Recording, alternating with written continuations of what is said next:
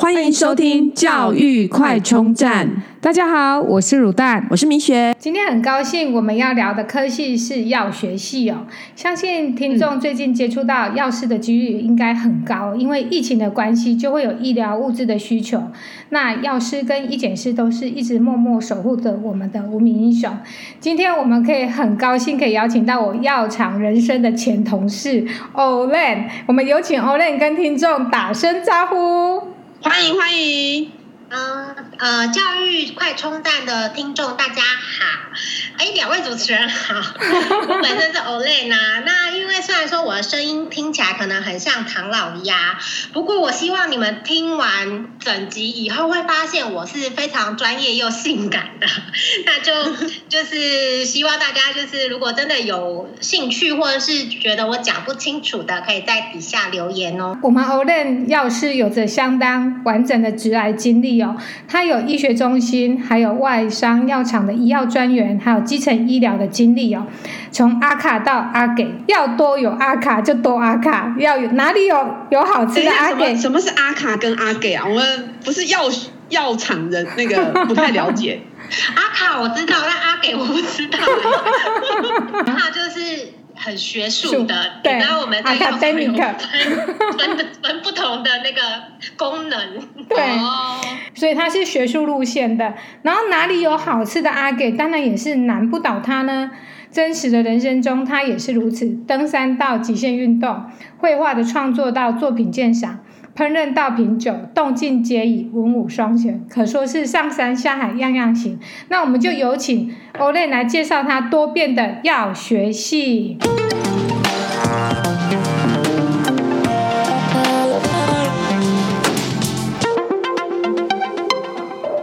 请问一下，Olen 当初为什么会选择就读药学系呢？应该是这么说，其实每一个年代啊，到时候都会有一些所谓当时候流行的热门科系。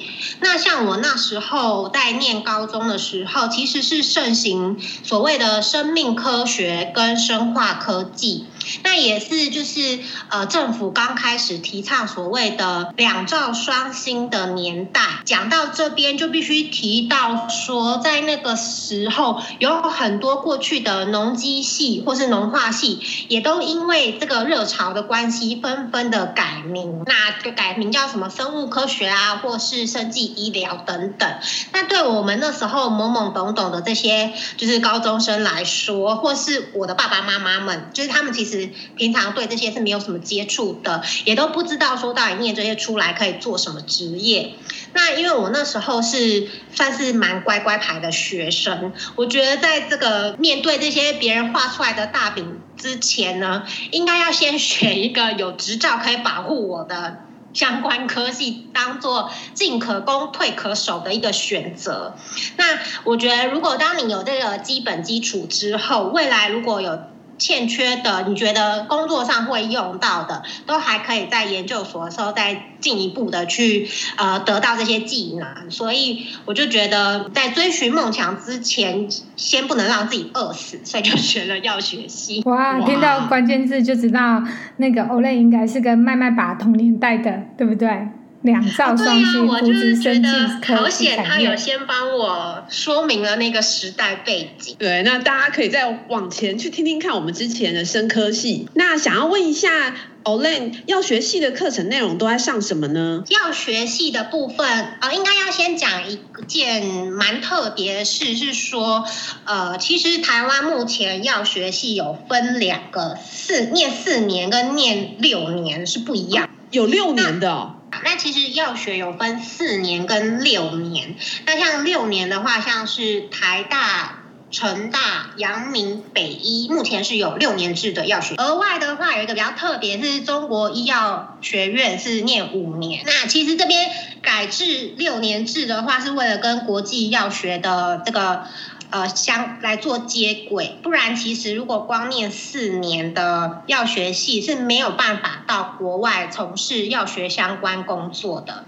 嗯、对，那不过虽然是现在有做了一些改制，其实大部分的教学所学的内容跟国考科目还是一模一样，只是说它增加了很多临床实习的部分。我简单来说，我们基本上医生有念的，我们都有念，只是说呃比重放的不太一样。例如，嗯，大家最常就是好奇说，哦，医学院是不是都要念解剖？其实我们也有，那我们是比较偏理论课程，那可能就是用背的，像骨骼肌的名称啊、肌肉啊等等，或是呃，但，这里有一个还蛮有趣啊，那时候在考试前，那我们就是有在背那个男性生殖器的那些学名嘛，我们就坐在单体咖啡，四个女生就在那边说，哦，这个输精啊，输精管啊，然后精囊啊，什么什么哦，海绵体啊，怎么怎么样，然后就隔壁桌就一直侧眼偷瞄我们，因为他觉得我们非常自然的，然后在一个公开的环境在讨论这些，就是平常人比较隐晦的话题。所以隔壁是男生吗？我忘记隔壁是男生女生，我也知道他们一直侧目偷看我们，就觉得就是我们很好像很异类。你们很专业，对，因为我们其实是很学术、很阿卡的。对，好，那这是解剖学部分，就是比较大一通识相关的。到了大二以后，就会有药学的基呃，就是专业科目，像是药理学。所谓的药理学，重点是学机转。好，那药物化学就学化学结构式，还有药物分析、生药学等等。那你到了大四以后呢，就会有更可怕的一些包含，呃，所谓的临床学科。所谓的临床学科，就是当这些药物进入到人体内以后会发生的所有情形。那就包含药物治疗，还有调剂学，就是有没有交互作用等。嗯、那如果你刚刚这些以上啊，认真的做个归纳整理的话，就会发现呢，其实蛮大一部分是着重在有机化学的部分。那你必须去了解，就是说这个化学的支链到底真正有效用的、有药效的是哪一个部分？这个也。也会牵涉到后面，就是说，哎，未来你出路可以去药厂做研发新药的部分。那还有一个蛮特别的是叫做制剂学。制剂学就是说，因为你如果啊，你吃药不只有吃的，也会有打针的剂型。那还有未来。胰岛素啊，等等，很多会有一些特殊的剂型，都会帮助药物能够更有效、更快速的进入到体内。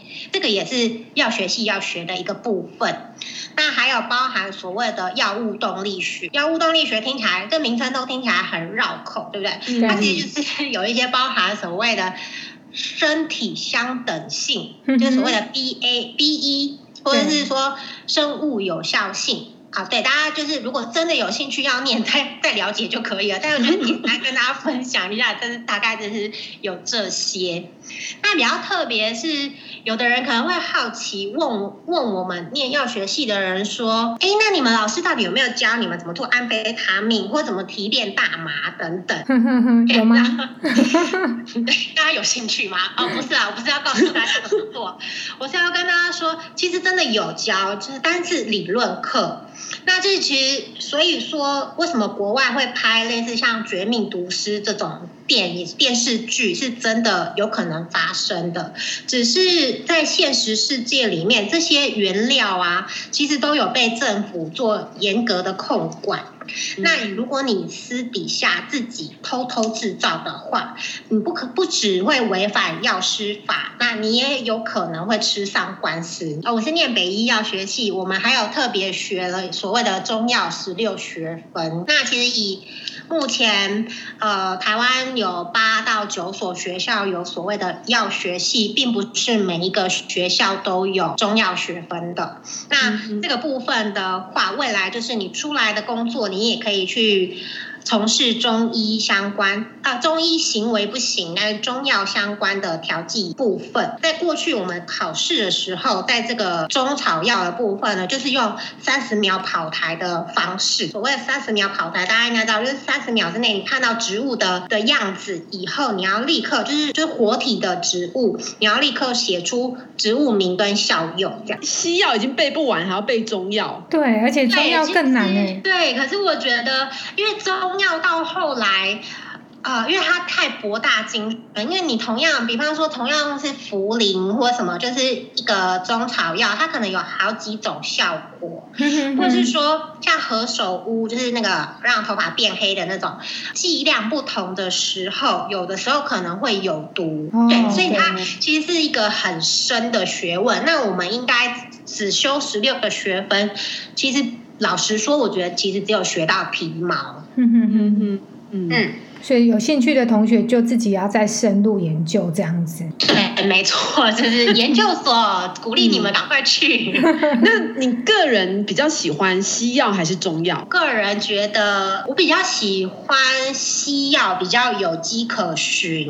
嗯，因为呃中药的话，它会有太多不可掌控的因素。嗯，应该是说西药毕竟就是在过去已经有很多的 database 啊，然后有很多的前前。已经帮你累积好，就是它可能会有的反应啊，或者是说进入到体内会有可能会有什么样子的副作用啊等等。嗯，所以我觉得西药是比较好掌握的。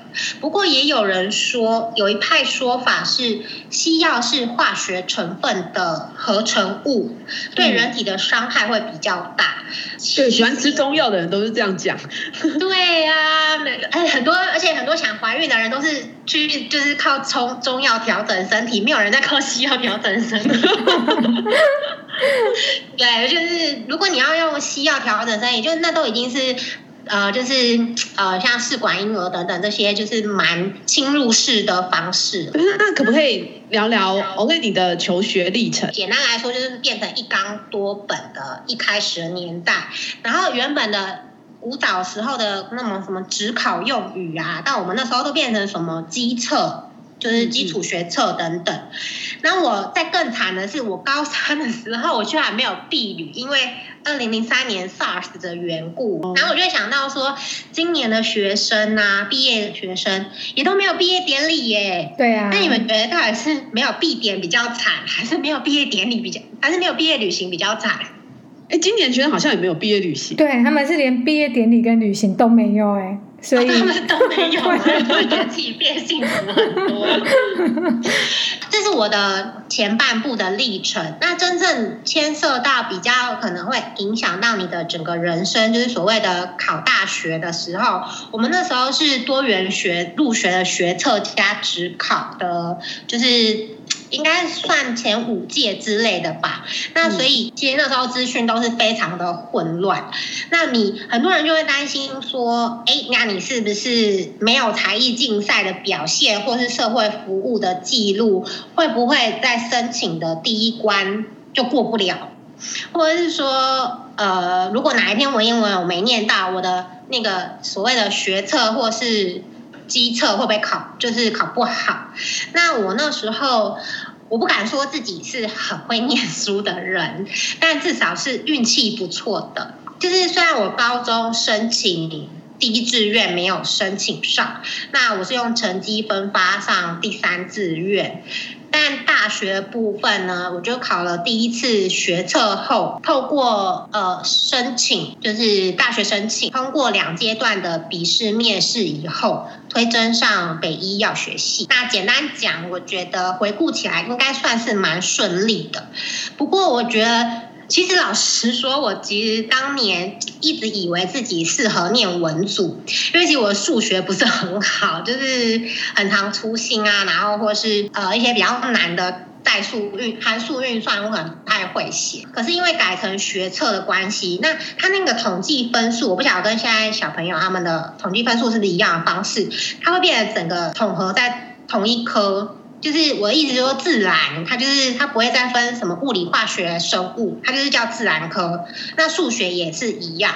所以如果假设我的那时候家长就建议我啊，那你就先念三类组啊，就通通都念，全部都念。嗯那你这样考试至少比较有机会考到好一点的分数。如果你真的撑不下去，就是比方说哦，你这物理真的都考不及格之类，那你觉得你真的不适合再转文组。那所以说我一开始才会误打误撞念三类，然后最后念药学系这样子。嗯嗯，现在感觉好像也是这样啊。大家现在也是先学的看书，对不对？物理、化学也是，是不是也是放自然科的样子？哎，反正我觉得现在也还是很乱，就是从你们以前那时候乱到现在。哦，而且现在小朋友很多都必须要学很多才艺，对不对？对对，嗯，对啊。那我觉得，其实如果假设行有余力，真的是可以参加一些社团啊，因为不管是在高中或大。学的时候，我觉得参加社团有一个好处是，你可以认识到不同科别的同学。我觉得这些同学未来在在你出社会以后，搞不好都会帮你一把。嗯，对。那到了大学的时候呢，又就是懵懵懂懂，然后就会想说，哎，那我去打工啊。然后那时候小朋友就会觉得想要有一些零用钱，就是所以就觉得这个部分是有一点可惜。不过我觉得至少还好，我有那那一年大三升大四的时候，有参加了一个所谓的 PSF，就是所谓的 International Pharmaceutical Student。呃，哦，这个 F 我常记错，我会把它。当成是 factory，因为我觉得我们好像是被工厂生出来的女工一样。为什么？为什么？呃，因为我们假设你未来就是从事医院相关的工作的话，那就是呃，在某些时候，在某些组别，你的确重复的，就是你做的工作内容是比较重复性比较高的。比较偏劳力密集的部分，对啊。那我刚刚提到这个国际性活动，它其实就是帮我就是拓展了一些眼界，那也确定了以后我自己想念啊想进药厂的决心。嗯、那再加上，因为你知道，就是念三类组要做很多实验啊，有没有麦麦爸不是说的你要对实验很有热情。我这个人呢，是连。洗试管的时候，那个卫生纸如果卡在里面，捞不出来，就生气都想把它直接打破报销的，就暴怒，想说我还是算了吧，是没错。那同学毕业后大部分都从事药师的工作吗？还是开设药局？那像你走外商药厂的工作，是不是比较少见啊？的确，以。我毕业那一年来说，进外商药厂的人的确是比较少，因为我们刚好那时候遇到了所谓的金融海啸，那就是二零零八年，很多药厂其实是遇缺不补的，或者是他们会需要一些比较有即战力的人才。其实也并不是说选哪一个比较，选哪一种工作会比较好，那只是说个人的选择不太一样，因为其实我们的出路非常的多。第一个，首先你可能。可以先选择所谓的呃公职，就是考公职。对。那考公就像那个所谓食药署、药政处这种地方，一定有药师的位置。嗯、对。那再来才是所谓的医院药师，就是你们平常常在后药处觉得说动作怎么这么慢，还不赶快，我要回家了的那个最后一关就是我们。嗯哼。对，或者是你今天去社区药局要。买一个 OK 泵，或者是你要买一个就是哦丝丝感冒胶囊的时候，就是社区药局的药师，最后才会是药厂，就是这个一般人比较难直接接触到的行业。那药厂又可以分为台厂跟国外的外商药公司，他们其实里面工作内容就会差蛮多的，除了。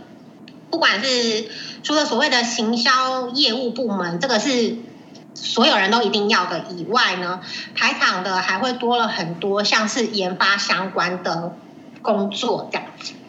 那所以像呃卤蛋刚刚问我的说，这三个工作其实我都有做过，那也都有呃超过两年以上的经历这样。嗯，可以再跟我们多分享一下这三类型工作的差异或是它的优缺点呢？简单来说，嗯，医院的话，其实你，其实我觉得现在如果你一毕业就进医院是蛮，还蛮有蛮有好处的，因为我们现在有一个所谓的 PGY 的训练系统。你可以进去到里面以后呢，几乎包包含门诊、住院、化疗、临床药学，你都会轮得到每一个。单位这样子，可是医院不好意思，医院的感觉就是在药局那边，所以呃，其实医院其他单位也会有药师。你所谓的其他单位是说病房吗？还是？呃，对啊，就是因为刚刚讲到，就是说可能会有什么几个单位会轮，但我我以为就是药师只会在药局。嗯，就应该简单这么说，因为其实你看哦，医院大型医院里面啊，你会有住在医院里面的住院病人。嗯。嗯那跟你门诊病人是本身就是拆开来的，因为住院病人是你一次要给他一天份的量配到配到病房，请护士帮他们给药。嗯嗯，这就是我们所谓的住院组。那门诊组就是你们每天看到那个跳号的，嗯嗯，领签的跳号部分是所谓的门诊组。那是不是还有一部分是化疗病人，他们是打针的针剂。嗯哼。对，那这就是化疗组。另外，我刚刚说要回答你刚刚提到其他部门是不是有我们的药师？其实是有的，只是数量比较少。像这是我们的所谓的临床药学组，那他就是跟会跟着医生还有专科护理师一起去查房，在查房的时候提供药物咨询相关资讯。哦，原来医院的药师也分这么细。对，还蛮细的。那还有包含急诊药局等等，都还没有还没有讲到，就是还有对，就是它隐藏在一楼跟 B one，B one 底下是你整个看不到的神秘的地方。对对对，还有所谓的 TPN，所谓的 TPN 就是所谓的呃营养中央静脉注射营养，对不对？对对对对对，太好了，谢谢卢大哥。有些不是真的要给他。药物，而是一些营养补充品的时候，我们也有一个专门的调剂部门这样子。对，那学呃所谓的刚毕业的学生，你进去这个 PGY 训练的时候呢，那呃他也还有包含要做一些 case report 的部分啊，然后还有要交报告等等啊，还有一些所谓的什么实证医学论论调。所谓的实证医学，最近这个这个算是。现在的显学就是说，是说你必须用 evidence base 的东西来去佐证你这个用法是对的，就是你不能说啊，我你只是凭着自己的经验，或者是你说哦，就就来就开开立这样子的处方是不行的，对，就是大概有这样子的发展。那另外就是说，嗯，刚刚最后提到的急诊药局，也是有一些人不喜欢留在医院的原因，因为我们必须等于要轮大小夜。嗯哼哼。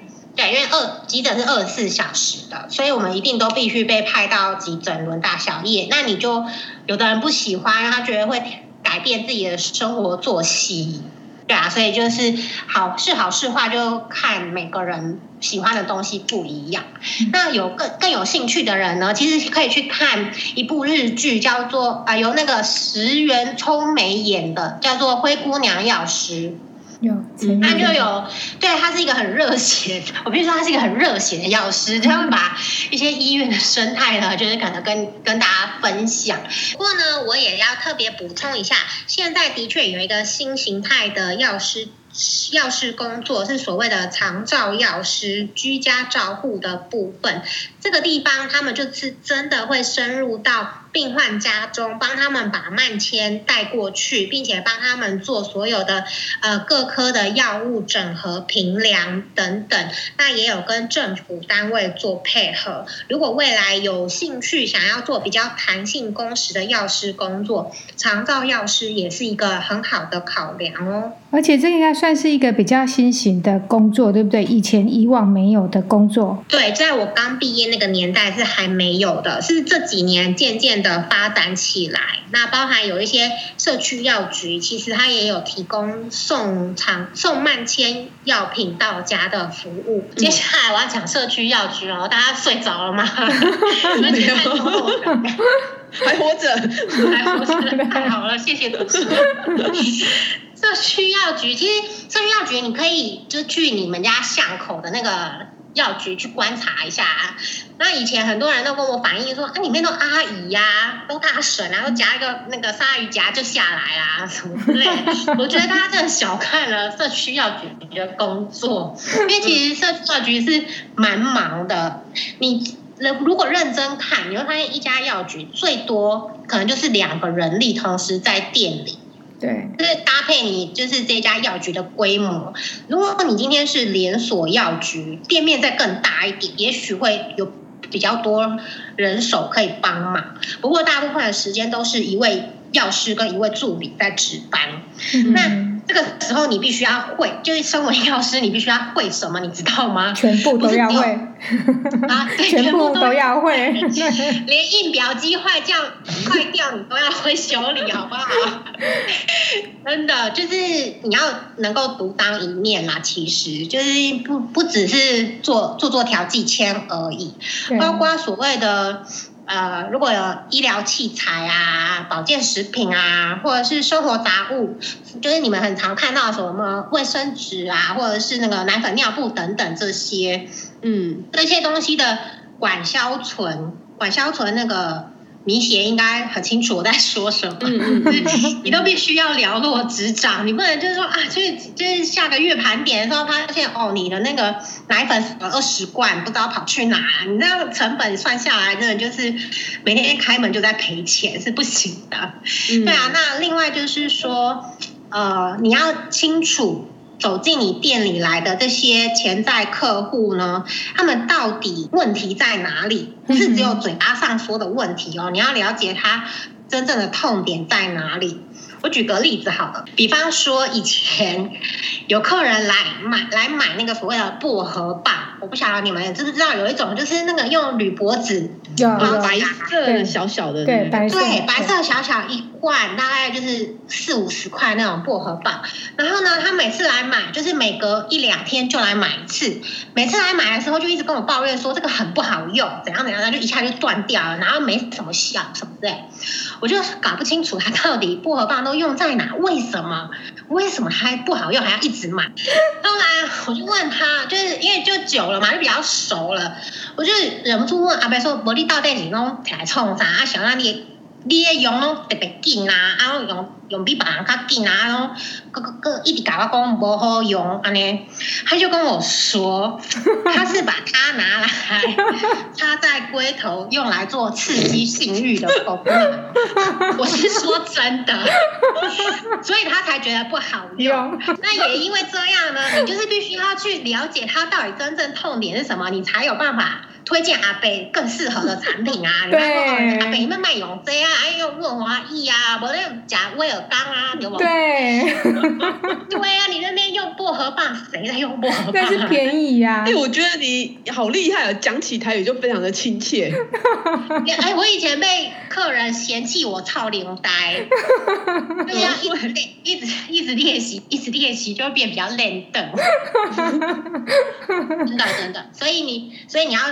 知道，就是未来，如果你真的想走社区药局的话，你不是只有阿卡的身份了，对，你也是半个商人跟老板了呢，对不对？对，你要做的事比你想象中的多很多，真的。再举其他例子哈，比方说你要知道说现在流行医学在流行什么，比方呃像现在疫情比较严重嘛，大家就会可能会来咨询你有关所谓的穿戴式空清机，嗯哼哼哼。对，就直接戴在脖子上的空清机，或是说前阵子也有所谓的非变性二型胶原蛋白，就是搭配吃关节的，就是骨的部分，或是现在一些包含在医学中心的医生都会建议的维他命 D 三，嗯嗯嗯，对，嗯嗯，它当你吃到八千 IU 或以上的时候，它可以帮助你增加你的自体免疫力等等，这些这些都是你必须与时俱进。具备的具技能，这些都是在学校老师还不会教你，因为这些是新的。哎，那同时你还要注意，因为我刚刚有提到你其实是商人哦，所以你要至少你要让自己温饱吧，你不是做慈善事业嘛。那所以就是同样的商品啊，你在周周围的店家或是网络商城的售价到底有没有竞争力也很重要。嗯，但我跟你说，药局最最尴尬一个点就是，他会跟你，就是那些顾客会跟你计较很小的金额。对，比方说客户啊，最常走进来买的是什么？国安感冒糖浆。